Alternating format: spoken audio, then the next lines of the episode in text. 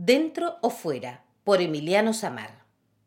Lo mediático como vidriado borde identitario. In and Out, Dentro o Fuera, es una película de 1997 dirigida por Frank Oz.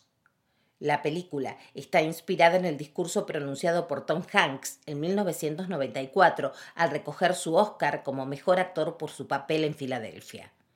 Al recibir el premio, el actor menciona a su profesor de teatro y a un antiguo compañero como dos buenos estadounidenses gays, dos personas maravillosas con las que he tenido la suerte de encontrarme. A partir de dicha anécdota de la vida real, se genera el guion de esta comedia. Howard Brackett es un profesor de ética en lengua inglesa que lleva una vida tranquila en la pequeña ciudad donde vive. Está comprometido con una compañera de trabajo.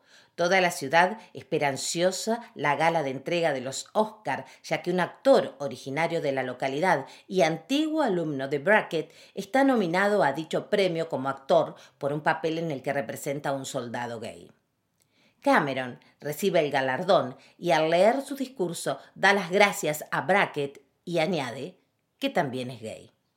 La familia, amistades y la prometida de Howard se quedan estupefactos, aunque esto no es nada comparado a la reacción de incredulidad e indignación del propio Howard. No es para menos, fue de algún modo violentado por una exposición que no eligió y que además considera equivocada. A partir de allí, intenta convencer a todo el mundo de que es heterosexual. A la ciudad llegan periodistas que buscan conseguir una entrevista. Uno de ellos, Peter Maylow, quiere cubrir la boda del profesor y su prometida. Así, Howard y Peter se conocen y el periodista le cuenta que él sí es gay y le describe cómo fue su experiencia al asumir su sexualidad. Howard sigue manteniendo que no es gay y Peter contesta besándolo. Howard se queda sorprendido pero responde al beso. Posteriormente, en la boda y cuando llega el momento del sí quiero, Emily lo hace sin vacilar, pero Howard simplemente dice soy gay. Además de las reflexiones que genera el recorrido que atraviesa el protagonista en relación a su identidad, la película también trajo consigo un beso emblemático, no solo por su duración y por el público al cual la película apuntaba, sino por estar protagonizado por dos varones, uno de ellos un actor heterosexual icónico de aquellos años y estereotipadamente masculino, Tom Selleck. Apenas siete años después de que la Organización Mundial de la Salud retirara la homosexualidad de su manual de patologías y aun cuando en la Argentina no existía el matrimonio igualitario, llegaba esta comedia al cine regalándonos no solo este beso y la historia de amor que allí podía empezar a tejerse, sino el relato de un hombre que pudo descubrirse a sí mismo justo a tiempo. Las producciones audiovisuales y gráficas con sus ficciones se vuelven territorio vidriado que deja ver mundos y a la vez permite el reflejo de lo propio. Allí, por identificación o diferenciación, vamos también construyendo algo de lo que somos, algo de lo que se espera que seamos, algo del imaginario que por presencia u omisión va trazando rumbos. Lo que se muestra en la pantalla grande y en los medios de comunicación tiene un fuerte valor simbólico.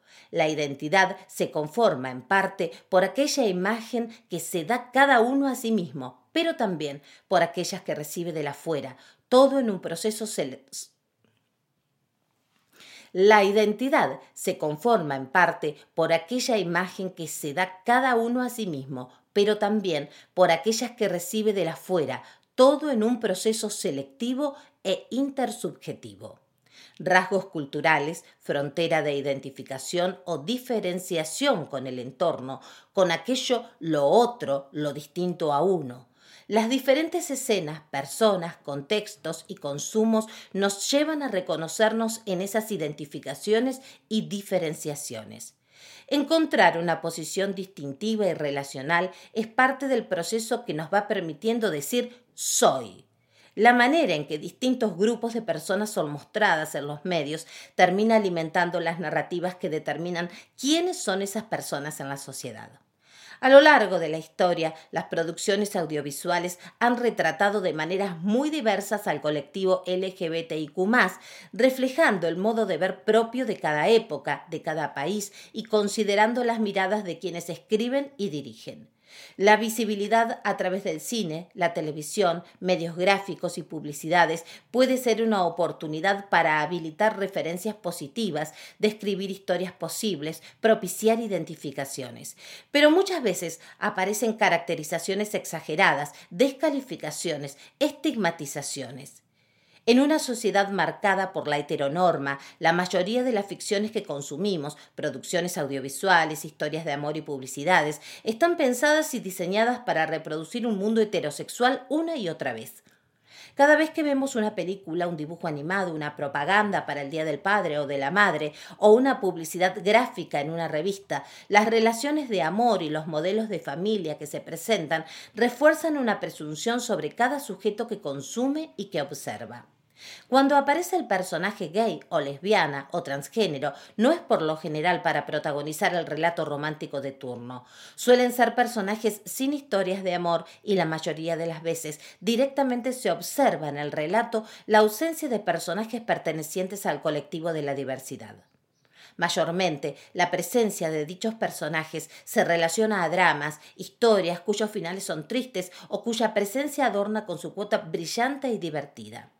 Se ha retratado a gays, lesbianas y trans de manera estereotipada o del lado del mal en las historias, en papeles de asesinos despiadados, perturbados o suicidas. También retratando a varones afeminados y sensibles, mujeres marcadamente masculinas, muchachas trans en situación de prostitución, como tipificaciones reduccionistas mostradas en las ficciones. El modo de protagonizar es, por lo general, cuando el ser parte de la disidencia es el tema de la historia que se cuenta.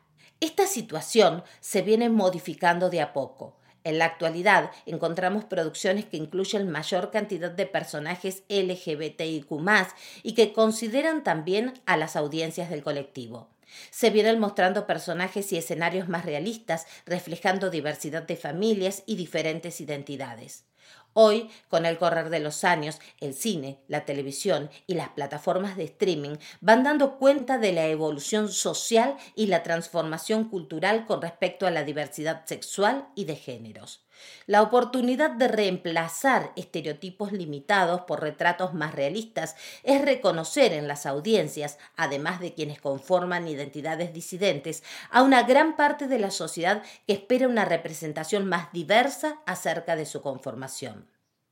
Víctor López G. señala que la aparición de personajes de la diversidad en la gran pantalla y el aumento de su representación ayuda a las generaciones más jóvenes y venideras a abrazar con total normalidad y disfrute su orientación sexual y respetar la de los demás. La mayoría de las niñas y los niños han construido y reforzado deseos, elecciones e imaginarios a partir del mundo que los medios les ofrecen. La ausencia de matices, de retratos más realistas y diversos, y la falta de reflejos del abanico múltiple y plural en cuanto a lo identitario, suprime parte de las existencias que recorren el mundo. Algo de esto va cambiando de a poco y oxigena pantallas y publicaciones. En esa hermosa escena, cuando el protagonista insiste, pero no soy gay, y se encuentra con el beso del periodista, logra salvarse a sí mismo de aquel que ya no es y soltarse en los brazos de esta nueva invitación, regalándonos así un posible final feliz. Porque de este lado de la pantalla todos nos merecemos los acordes de una buena comedia romántica. diariofemenino.com.ar